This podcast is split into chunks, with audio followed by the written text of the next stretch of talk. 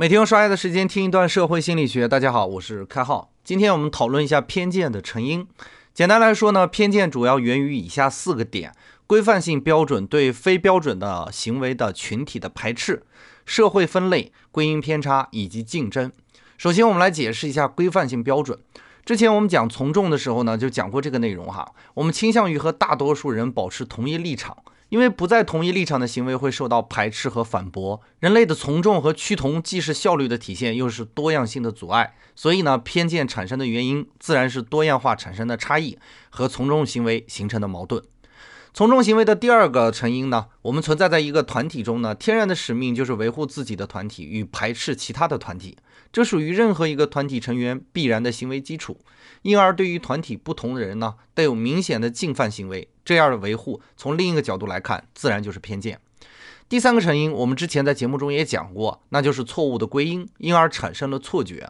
这种错觉被情绪包装，也会固化自己的认识，形成偏见。而让我们沮丧的是，这种成因归属于大脑的系统性错误。也就是说，我们归类因果关系时本来就是模糊的、不准确的，因而产生偏见和偏差也是不太可能避免的。第四个成因呢，就是人类天然的竞争属性。稀有资源的夺取就是人类的历史嘛。在夺取稀有资源的过程中呢，打击对手就变得很必要，也会产生偏见。举一个简单的例子，你仔细想一想，如果有一个人和你竞争同一个岗位，那你怎么能够喜欢得起他呢？无论是从众的角度对团体的维护，还是错误的归因和竞争，这都是我们日常生活中每天都在经历的。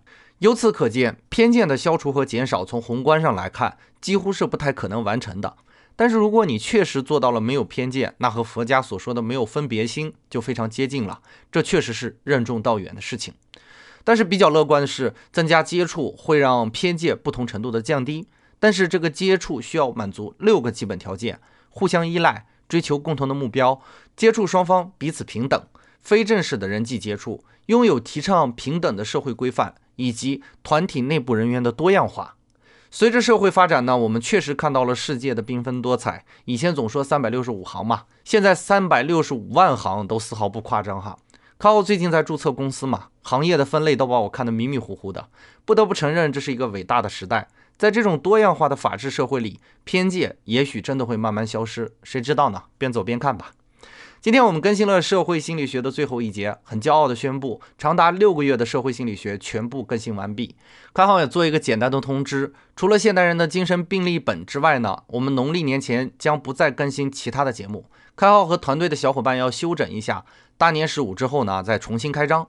目前除了试读活动，我们御书房将进入放假的时期。